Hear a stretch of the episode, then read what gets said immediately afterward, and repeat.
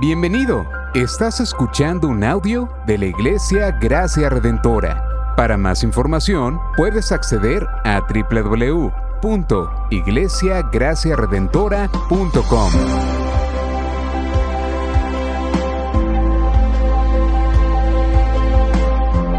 En la exposición de la palabra, el pastor Xavier Torrado.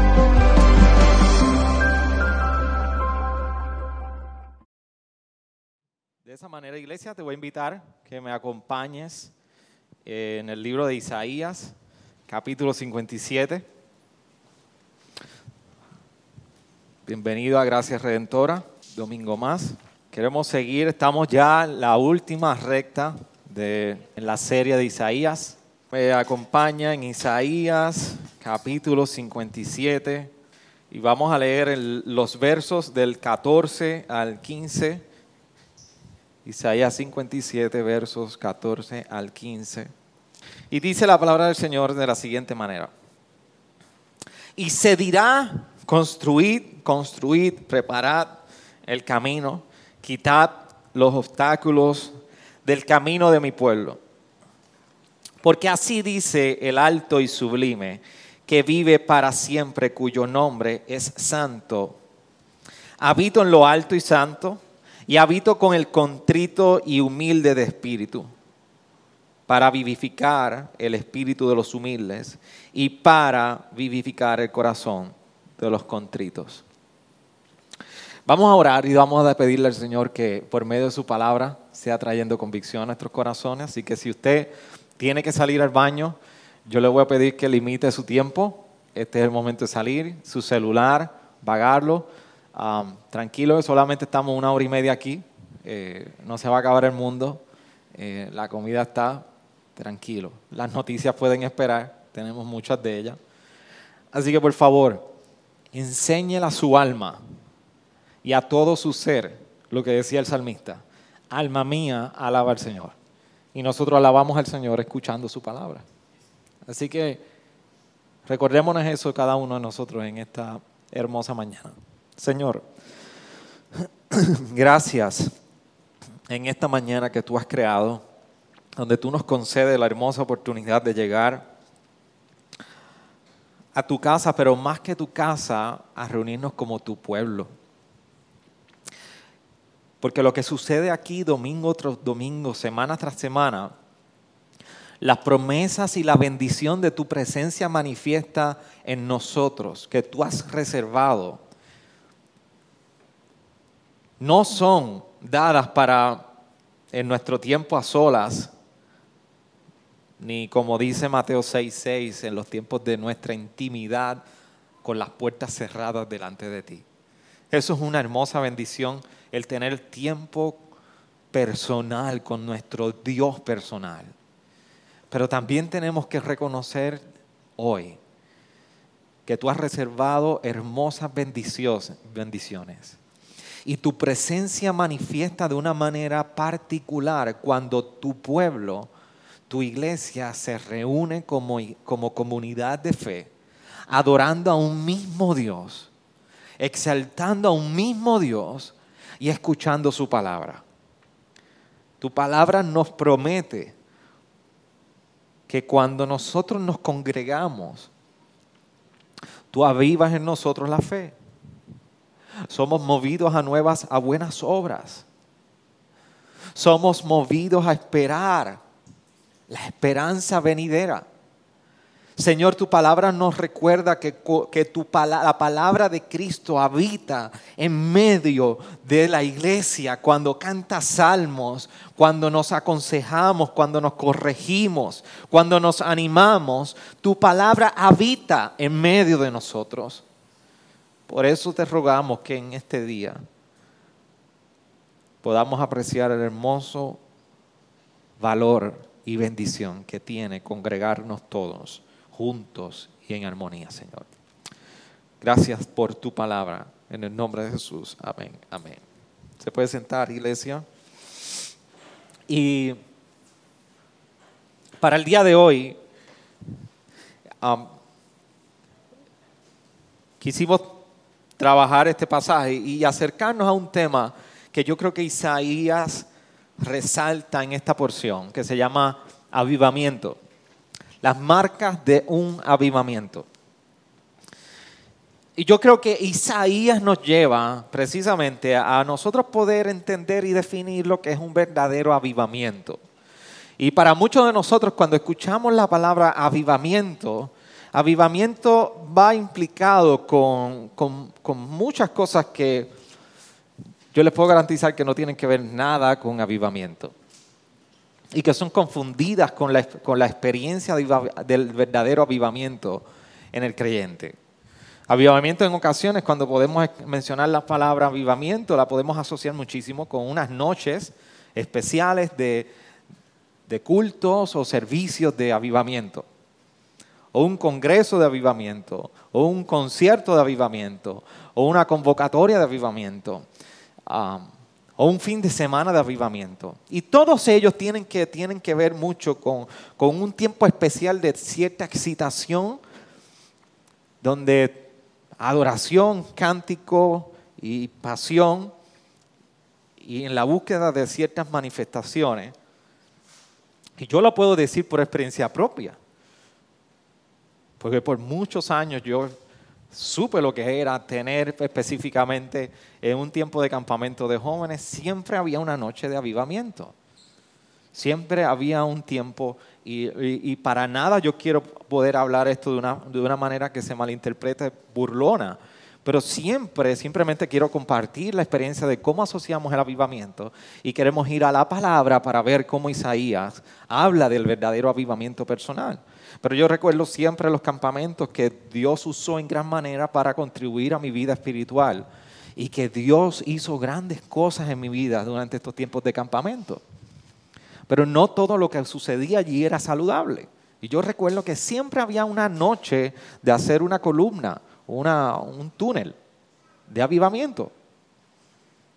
Y la asociación era que en la medida que la gente pasaba por este tiempo y este espacio, tu vida iba a ser avivada. Y este avivamiento iba a venir acompañado de ciertas señales. Así que la gente iba a saber que tu vida estaba avivada porque había una manifestación de cántico, de danza, de lengua en ti. Y era una evidencia de que eso era avivamiento personal en tu vida. Ciertamente, según vamos corriendo en la palabra y profundizando en el conocimiento del Evangelio, nos damos cuenta que avivamiento no es eso. La historia nos recuerda que avivamiento trae muchísimas maneras de la presencia de Dios manifiesta a través de los tiempos. Eh, Jonathan Edwards fue uno de los que eh, vivió uno de los periodos de avivamiento y recogió grandes señales de lo que sucedió en ese tiempo de avivamiento. Pero cuando nosotros venimos a definir avivamiento, lo que nosotros podemos, de, punto de partida que quiero compartir es que es una presencia de Dios manifiesta en el corazón del hombre. Es Dios habitando y visitándonos y reanimándonos y moviendo la obra aceleradamente por un periodo de tiempo. Uno de mis predicadores favoritos, Ray Orland, dice que el tiempo de avivamiento es como el beso de Dios a su iglesia. Son periodos donde la obra ordinaria de la iglesia es acelerada drásticamente porque hay una presencia manifiesta que trae ánimo a la iglesia, un ánimo extraordinario. Y esos son periodos de avivamiento. Periodos que están registrados en la iglesia, periodos que suceden en la iglesia local y periodos que nosotros debemos anhelar en nuestra vida. Periodos de avivamiento. Entonces, en el capítulo 57, Isaías tiene que hablar bastante sobre esto. Pero previo a este capítulo 57, del versículo 14 y 15 en adelante, como yo di lectura, nosotros estamos viendo, recuerdan que venimos del, pasado domingo de estar en Isaías 55. Y en Isaías 55 estamos viendo la hermosa promesa de Dios de venir los cansados, los sedientos y ofreciendo agua, ofreciendo satisfacción al corazón del hombre y a su pueblo. Están agotados, pero yo seré la satisfacción de ustedes. Y en el 56 hasta el 57, 13, ese verso antes del que leí, Isaías nos trae un retrato precisamente de la incapacidad que el pueblo tenía de vivir una vida recta delante de Dios. Ese es el retrato del capítulo 56 hasta el verso antes del capítulo 57, 14. Y para dar un resumen y usted pueda ubicarse, porque ya estamos en la última recta de la exposición del libro de Isaías. El libro de Isaías tradicionalmente se divide en tres secciones importantísimas. La primera sección del libro va del capítulo 1 al capítulo 39. Yo había tocado esto un poco, pero quiero volver a tocarlo en este punto de, que nos encontramos de la serie. Del capítulo 1 al capítulo 39, nosotros vemos la primera sección del libro de Isaías. Y esa sección se divide así, porque precisamente Isaías pasa casi 39 capítulos confrontando al pueblo de Judá y llamándolo al arrepentimiento por, el, alejamiento que habían tenido de Dios. Así que, primera sección del capítulo 1 al capítulo 39. La segunda sección llega del capítulo 40 al capítulo 55.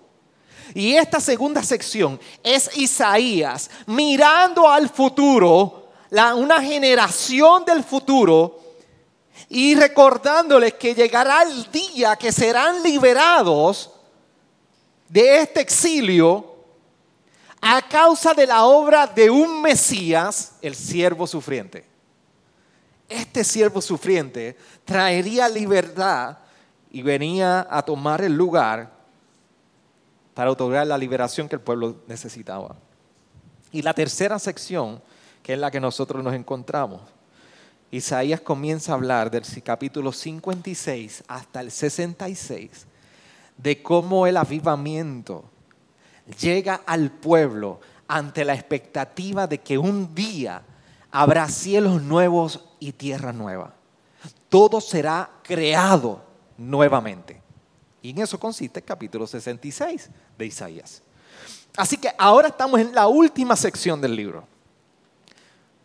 Ya Isaías confrontó ya Isaías habló a la generación futura, le dijo, esto no va a quedar así para siempre porque vendrá un Mesías, vendrá un rey, el siervo sufriente tomará tu lugar, tus pecados, pecados serán sanados, él saciará, pero ahora miremos al futuro y con regocijo y avivamiento anticipemos los cielos nuevos y tierra nueva. Por eso, cuando vamos al inicio de esta sección, nosotros vemos en el capítulo 56, verso 1, que dice, así dice el Señor, preservad el derecho y haced justicia, porque mi salvación está para llegar y mi justicia para ser revelada. Miren lo hermoso de ese primer verso de esta tercera sección. Y es un verso donde Isaías nos lleva a preguntarnos, ¿Realmente conoces el futuro, lo que representa el futuro?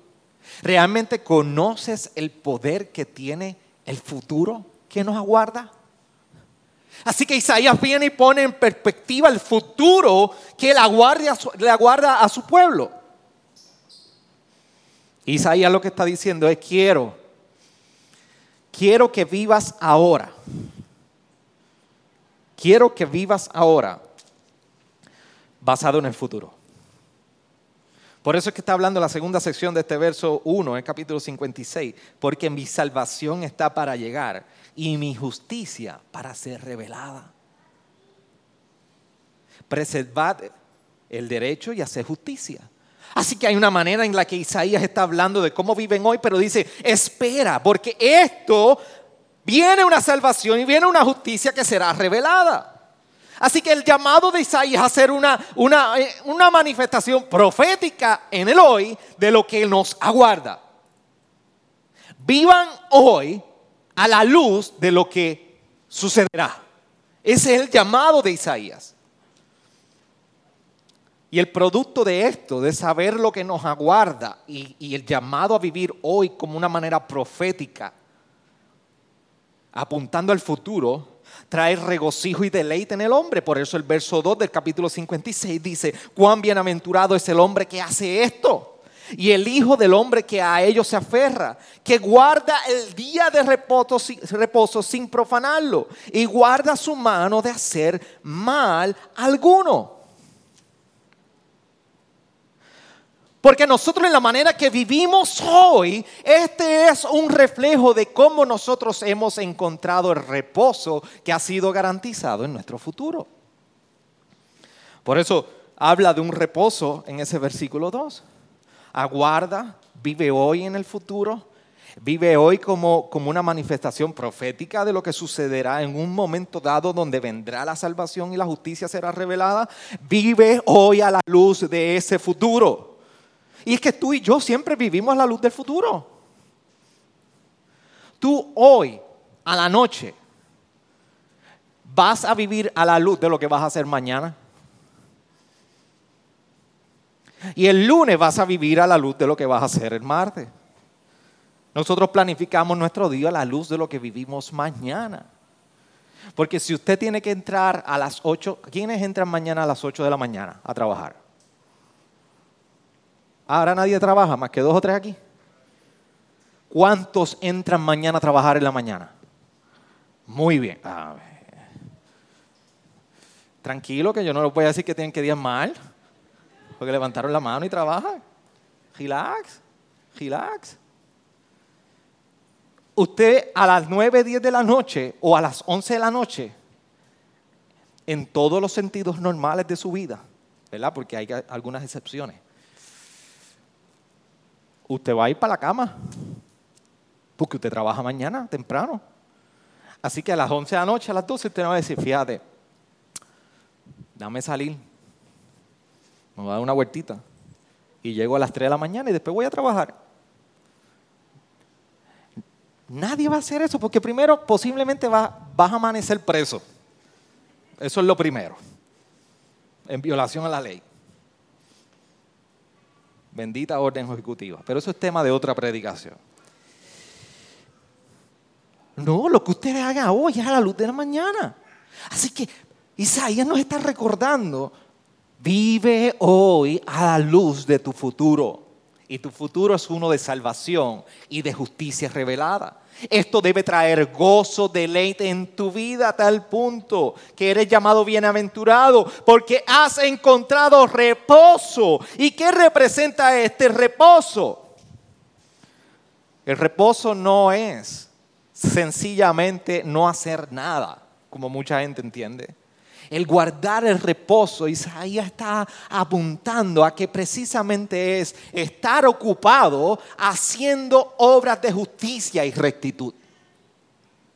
El día de reposo es que nuestras manos y pies son halladas haciendo justicia y rectitud. Por eso dice en la última parte del verso, y guarda su mano de hacer mal alguno. Está haciendo el bien. Así que el verdadero reposo es tener las manos ocupadas en la justicia y la rectitud, porque ahora vivimos para Él. Por eso para nosotros ahora Jesús es nuestro reposo viviente. No es que, no es que, no es que nuestra vida espiritual y, y creyente, como creyente está ahora inerte y no nos movemos en nada. No, no, no, no, no. Es que ahora vivimos para Él y hemos encontrado un reposo de obras que solamente Jesucristo podía realizar y realizó en nuestro lugar. Y por eso ahora nuestra vida ha encontrado reposo eterno en Él. Su justicia y la justicia de Jesús y la rectitud de Jesús ahora son un alivio a nuestra vida. Es un reposo al alma inquietante. Pero ¿qué era el reposo en cierta manera cuando lo vemos en el Antiguo Testamento? Comienza el día de reposo en la creación. Por eso se nos dice que en el último día Dios mismo designó que era día de reposo, de descansar de toda obra realizada de la creación. Por eso usted y yo tenemos un patrón de descanso. Por eso tú y yo, después de trabajar, tenemos días de descanso.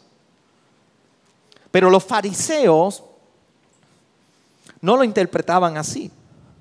Porque más adelante, y ahora lo que vemos en Isaías, es que el día de reposo es, es un aperitivo, es un adelanto de los cielos nuevos y tierra nueva. Por eso lo que tú y yo vivimos como creyentes semanalmente es un ensayo de lo que nos espera en toda la eternidad. Cuando los cielos nuevos y las tierras nuevas sean, sean hechos nuevas, valga la redundancia. Todo será nuevo y hallaremos un reposo eterno en él. Pero por ahora tú y yo ensayamos todas las semanas en nuestra rutina. Por eso vamos después de ocho horas de trabajo, nueve o diez horas. Vamos a la cama y descansamos. Vamos todos los fines de semana, descansamos. Por eso el hombre necesita descansar. Porque el reposo del hombre, del ser humano, es un ensayo rutinario una y otra vez de que un día esto apunta a que en toda la eternidad, por toda la eternidad estaremos en reposo eterno con nuestro Dios. Y descansaremos de todo.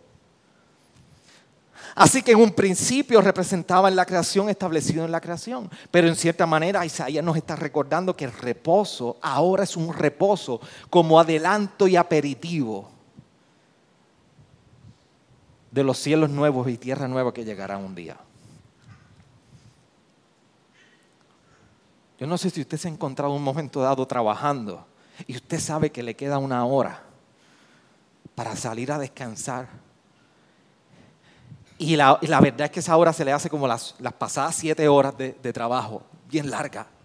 Pero usted da todo lo que tiene. Yo dije, yo voy a dejar todo esto aquí, yo no voy, olvídate, yo no voy a quedarme aquí overtime, yo voy a, dejar todo esto a, a, última hora, lo voy a dejar de manera que yo pueda ir a descansar. Saber que hay un reposo eterno para nosotros trae alivio al hoy nuestro. Trae alivio al día nuestro para nosotros vivir teniendo el futuro presente. Pero lo hermoso del día de este reposo eterno es que nos recuerda el versículo 3, que este reposo está accesible a todos los que deseen ser parte de la familia de Dios. A todos los que deseen ser parte como hijos de Dios. Por eso el versículo 3 dice que el extranjero que, se ha, ha, llegado al Señor no diga, ciertamente el Señor me separará de su pueblo. Contrario, la invitación es, tú quieres ser parte de esta familia, ven, tú puedes disfrutar de este reposo. Así que la apertura de Dios es para aquellos que deseen ser recibidos como hijos de Dios. Este es el énfasis de Dios en el versículo 7 del capítulo 56. Mira cómo lo dice. Yo los traeré a mi santo monte y los alegraré en mi casa de oración. Sus holocaustos y sus sacrificios serán aceptos sobre mi altar, porque mi casa será llamada casa de oración para todos los pueblos. Este es precisamente el énfasis de Dios. Todo el que desee ser hijo, familia, venga, que encontrará reposo a sus vidas a tal punto que nos dice que ahora su casa será llena, llamada casa de oración, por todos los pueblos y no solo unos pocos. Y aquí es donde nosotros llegamos y nos tenemos que hacer la pregunta. Y la pregunta que hace Isaías entonces es, si esta es la, la manera en cómo debe vivir el pueblo de Dios, con el futuro presente, en deleite y en reposo, reconociendo todo aquel que necesita de Dios y haciendo apertura, haciendo esto posible. Entonces la pregunta es, ¿dónde estamos nosotros en comparación con esto? ¿Dónde estamos en comparación a donde debiéramos de realmente estar? Del versículo 9 al versículo 12 del capítulo 56. Dice, bestias todas del campo, venid comer bestias todas del bosque. Sus centinelas son ciegos, ninguno sabe nada. Todos son perros mudos que no pueden ladrar. Soñadores acostados, amigos de dormir. Y los perros son voraces, no se sacian. Y ellos son pastores que no saben entender. Todos se han apartado por su camino, cada cual hasta el último busca su propia ganancia. Lo que está haciendo Isaías es que em, comienza a describir y contestando la pregunta, ¿dónde estamos en, en relación a donde debiéramos estar? Comienza a describir la condición de los líderes, es lo primero que hace. Por eso el versículo 9 al 12 que leí, trae una advertencia contra los líderes del pueblo los centinelas, los pastores, todos ellos líderes del pueblo, y trae una advertencia contra ellos. ¿Y por qué trae esta advertencia? Trae la advertencia porque la condición que se encuentran estos líderes es en una condición donde no hay justicia ni rectitud. Trae esta advertencia porque nos recuerda Isaías en esta porción que la justicia y la rectitud no es parte de nuestro ADN. La justicia y la rectitud no es parte del ADN del ser humano. Por eso se necesita un avivamiento comenzando por ti y por mí. Y no solamente describe la condición de los líderes, sino que ahora comienza a describir la condición espiritual del pueblo. Por eso del 57 al verso 13, del 1 al 13, la Isaías continúa contestando la pregunta, ¿dónde estamos? Los líderes están mal, los líderes han fallado, los líderes han olvidado al pueblo y hacer su justicia y su rectitud. Pero la condición espiritual del pueblo está mal. Y en esta visión de Isaías, en este diagnóstico de Isaías del pueblo, Isaías ve dos caminos, ve al piadoso y ve al impío. Y está viendo, al, y la palabra clave para poder relacionar estos dos, estos dos estados en el pueblo de la condición espiritual, piadosos y, y, e impíos, es paz. Es la palabra paz en el capítulo 57. Por eso comienza y dice, el uso, el justo perece. Y no hay quien se preocupe, los, los, hombres piadosos son arrebatados sin que nadie comprenda que ante el mar es arrebatado el justo y entra en la paz. Descansa en sus lechos los que andan en su camino recto. Sin embargo, acompáñame el versículo 21 para que usted vea cómo la paz ahora está en el otro camino del impío. Dice, no hay paz, dice mi Dios, para los impíos. Así que en el diagnóstico que está haciendo Isaías, lo que está mirando en el pueblo, Isaías ve los líderes que han fallado y no persiguen justicia y rectitud y está mirando la condición espiritual del pueblo y dice, aquí hay piadosos, pero también hay impíos. Y la palabra clave es paz. Para los piadosos Dios está recordándole, hay paz.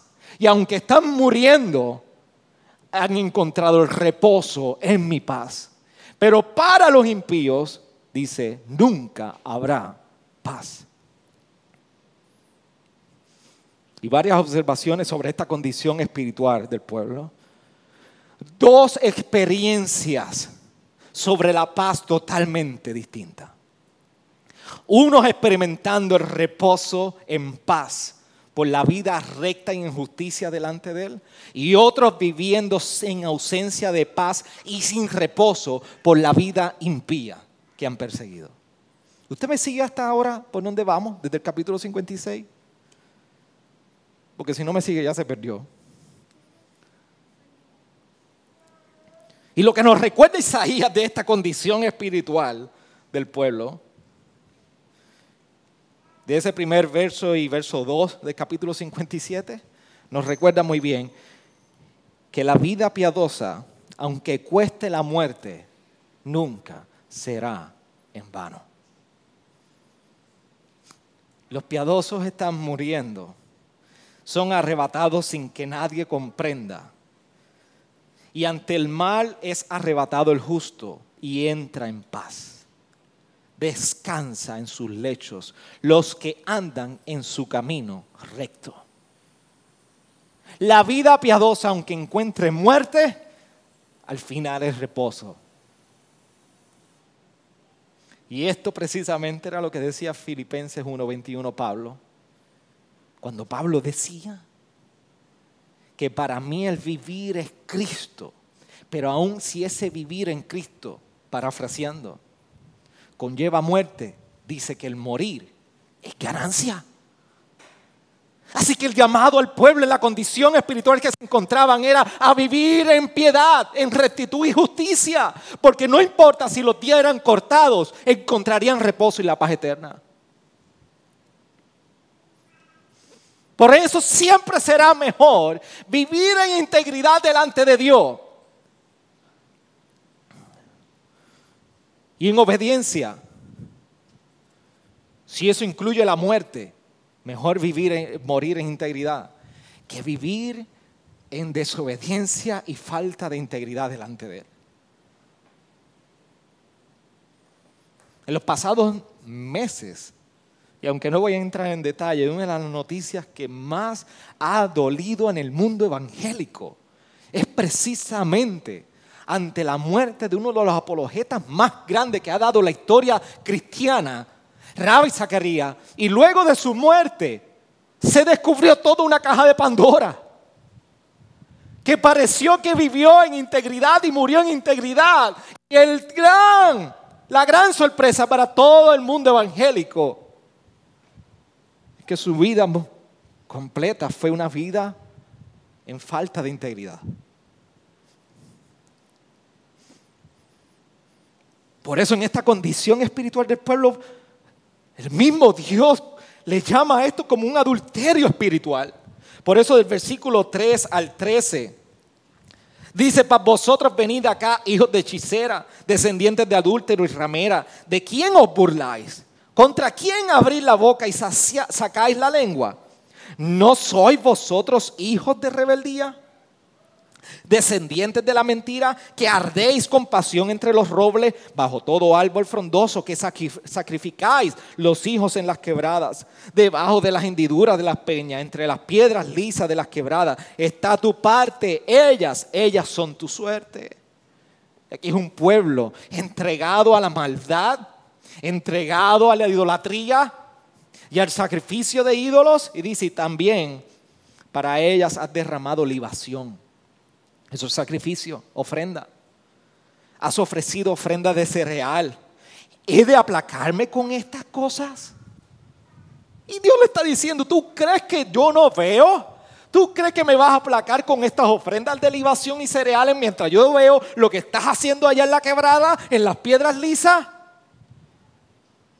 Incluso señala en el verso 7 sobre un monte alto y encubrado. Has puesto tu cama allí también subiste a, ofrecer sacrificios. Dios le está diciendo, ni siquiera lo hiciste a la escondida, subiste a los lugares más altos a tomar idolatría contra mí. La imagen de una cama, te estás acostando con otro. Y el pacto que yo he hecho contigo lo has violado como cuando se viola el que te acueste con un amante fuera del matrimonio y detrás de la puerta y del umbral has puesto tu señal. En verdad, bien lejos de mí te has cubierto y has subido ensanchado tu cama y de ellos has logrado pacto a tu favor. Has amado su cama, has contemplado su virilidad. Has ido al rey con ungüento y, y has multiplicado tus perfumes. Has enviado tus emisarios a la gran distancia y los has hecho descender al Seol. Te cansaste por lo largo de tu camino, pero no dijiste no hay esperanza. Hallaste nueva fuerza, pero por eso no desfalleciste. ¿Y de quién te asustaste y tuviste miedo? Cuando mentiste y no te acordaste de mí, ni pensaste en ello. ¿No es acaso porque he guardado silencio por mucho tiempo que no me temes? Yo declararé justicia y tus hechos serán revelados, lo que está diciendo. Pero nada te aprovecharán. Cuando clames, que tus, ídolos te libren. Pero a todos se los llevará el viento, un soplo te arrebatará, pero el que en mí se refugie, heredará la tierra y poseerá mi monte santo. La condición espiritual del pueblo era una de contienda contra Dios. Rebelión con Dios. De hecho, solamente ver y señalar Dios que había ídolos entre el pueblo, le está recordando que Dios no había sido real en sus corazones. Por eso Dios está señalando que ha sido equivalente a irte con un amante. Porque ni siquiera el verso 7 nos recuerda, ha sido capaz de hacerlo en lo secreto. Y recuerda que nosotros hablamos un par de semanas, si no el domingo anterior, que hablamos del pacto de Dios con su pueblo. Y era un pacto que tenía una connotación matrimonial. para siempre. Por eso la pregunta debe ser a nosotros hoy, ¿nos importa el amor por Cristo? Nos debe importar el amor con Cristo. Porque en esta relación de pacto de Dios con su pueblo, no es una relación donde entonces nosotros tratamos de controlar a nuestro amor, a nuestro gran Salvador. Se trata de una relación donde nosotros nos, nos rendimos por completo delante de Él. Por eso debemos de detener nuestras vidas hipócritas en ocasiones. Donde queremos cortejar con Jesús, salir con Jesús, invitarlo a nuestra vida cuando nos conviene y luego lo dejamos y nos vamos. El pacto de Dios no es como si fuera una cita amorosa. Vamos a comer, vamos a conocernos a ver si esto funciona. El pacto de Dios con nosotros no es así. Y su amor por su pueblo no es así. Por eso debemos parar de invitar a Jesús para luego salir corriendo.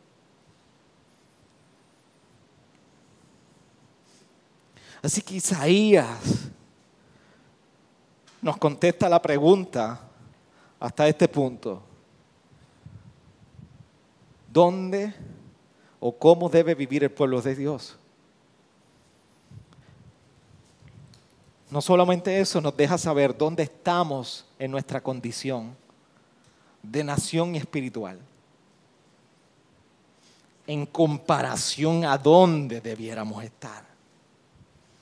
Pero por último, a pesar de nuestra condición y responsabilidad que somos, que te llevamos tú y yo, porque hemos roto esta relación. Nosotros hemos quebrantado la ley de Dios. Isaías nos muestra que Dios ha hecho camino. A pesar de esto, Dios ha ofrecido todo de él. Por eso en el verso 13 al final de ese capítulo 57, luego de describir la relación, la condición espiritual del pueblo, dice, pero el que en mí se refugie heredará la tierra y poseerá mi santo monte.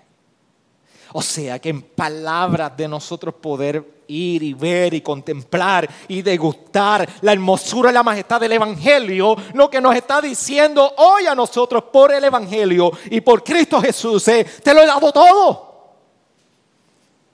Tienes el acceso a todo. Todo. Todo. Dios lo ha hecho fácil para nosotros.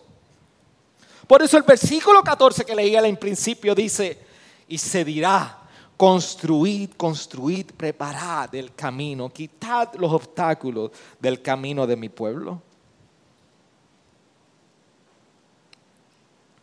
Es Dios abriendo camino para nosotros.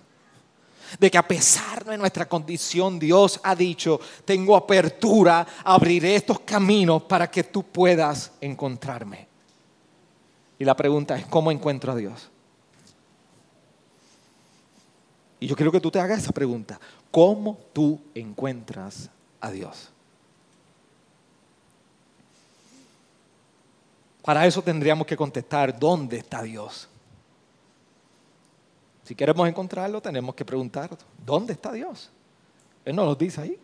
Él dice, porque así dice el alto y sublime. Ese es Dios, que vive para siempre, cuyo nombre es santo. Habito en lo alto y santo, y también con el contrito y humilde de espíritu, para vivificar al espíritu de los humildes y para vivificar el corazón de los contritos. Nos recuerda entonces, ¿cómo encuentro a Dios? ¿Dónde está Dios? Dios está en lo alto y sublime. Dios está en lo alto y sublime donde tú y yo no podemos llegar. Dios está en lo alto y sublime donde tú y yo no tenemos acceso. Pero lo hermoso es que Dios nos recuerda que no solamente está en lo alto y sublime, que Dios también está en el contrito y humilde. Así que ¿cuál es el camino a Dios? El camino a Dios es humillándonos. Y cuando tú y yo queremos perseguir el camino hacia Dios y debemos entender que es humillándome, tengo que preguntarme cuál es el camino más bajo. ¿Cuál es el lugar más bajo? ¿Cuál es el lugar más bajo de humildad en mi vida? De rendición delante de Él. Porque allí, en el lugar más bajo, en el lugar de mayor humillación en tu vida, ahí Dios visita para vivificar tu vida. Ahí en el lugar de más humildad y humillación delante de Él, Dios visita tu vida para vivificarte. Y la promesa hermosa de la humillación y el contrito de corazón en el lugar bajo delante de Dios. Esa promesa de vivificar no se queda ahí. Porque la promesa que nos recuerda Dios en el versículo 18 y 19 dice, he visto sus caminos, pero los sanaré y guiaré y le daré consuelo a él y a los que con él lloran, poniendo alabanzas en los labios, paz, paz, que al que está lejos y al que está cerca, dice el Señor, y yo lo sanaré en el lugar más bajo, en el lugar de humillación, en el lugar donde el corazón nuestro llega a ser contrito y humillado, allí Dios visita, allí Dios nos vivifica y nos promete sanidad. Y no solamente eso, que aún en nuestro llanto y falto de consuelo, hallaremos el consuelo a tal punto que pone alabanza en nuestros labios. Pone un motivo de adoración delante de Él. Pone un motivo de cómo vivir hoy a la luz del reposo que nos da. Pero solamente, solamente los frutos de esto son experimentados a los humildes y contritos de corazón. Pero hay un problema. El versículo 20 y 21 nos dice, pero los impíos son como el mar agitado, que no puede estar quieto y sus aguas arrojan el cieno y lodo. No hay paz, dice mi Dios, para los impíos.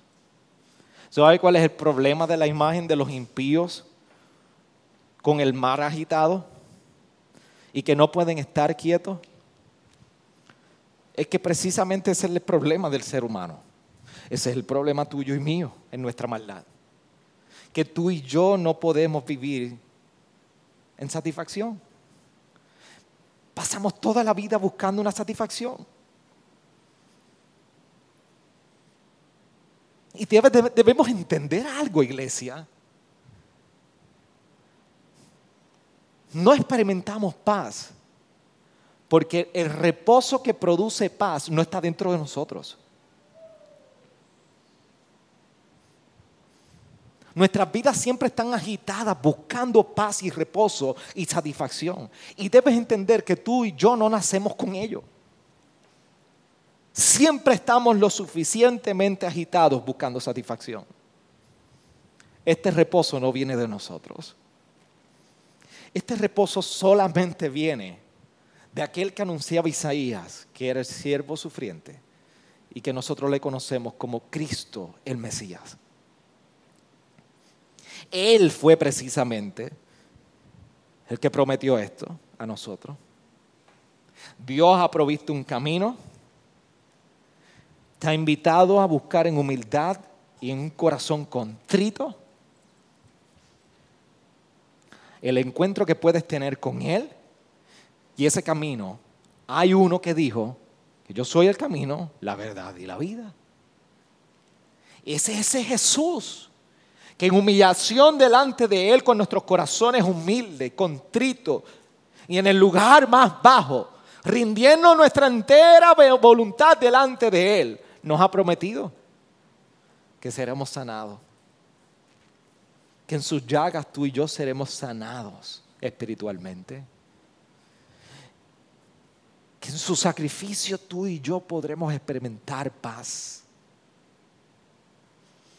Es el mismo Jesús que dijo en Mateo 5, bienaventurados los pobres en espíritu, pues de ellos es el reino de los cielos.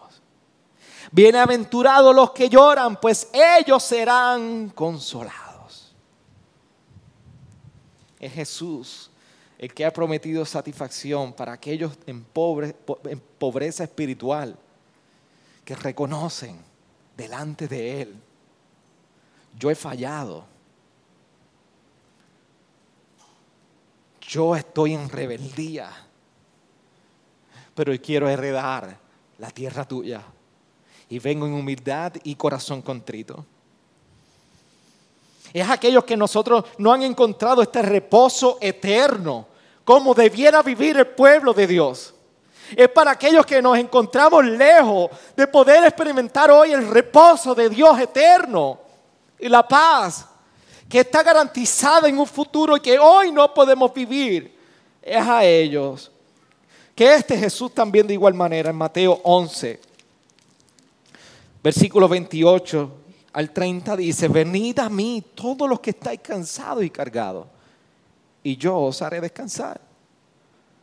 Tomad mi yugo sobre vosotros y aprended de mí que soy manso y humilde de corazón y hallaréis descanso para vuestras almas. Porque mi yugo es fácil y mi carga es ligera. ¿Qué se requiere entonces? Iglesia, que podamos volvernos a Dios para un verdadero avivamiento personal Isaías nos recuerda que debemos volvernos en rendición y humillación de corazón delante de Él. Este es el comienzo del avivamiento.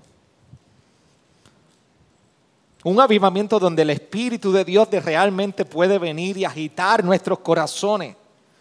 Y hace real y vívidamente la presencia de Dios habitando en nosotros. Esto es lo que decía el salmista en el Salmo 34, 18. Cercano está el Señor a los quebrantados de corazón y salva a los abatidos de espíritu. Por eso no es casualidad que en el último libro, en el último capítulo de Isaías, Isaías casi cerrando este libro tan hermoso, nos dice en el versículo 2 del capítulo 66. Pero a este miraré, al que es humilde y contrito de espíritu y que tiembla ante mi palabra. El camino está trazado. ¿Cuál es la respuesta de tu corazón? ¿Cuál es la respuesta de toda tu vida.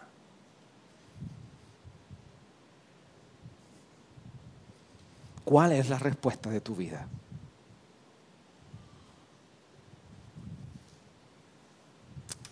Acompáñame a orar. Y solamente medita por unos minutos. ¿Qué su palabra tiene que hablar a ti hoy? ¿Qué su palabra tiene que instruir a ti hoy? Gracias por sintonizarnos. Puedes encontrarnos en las diferentes plataformas de redes sociales, como también visitarnos a www.iglesiagraciaredentora.com.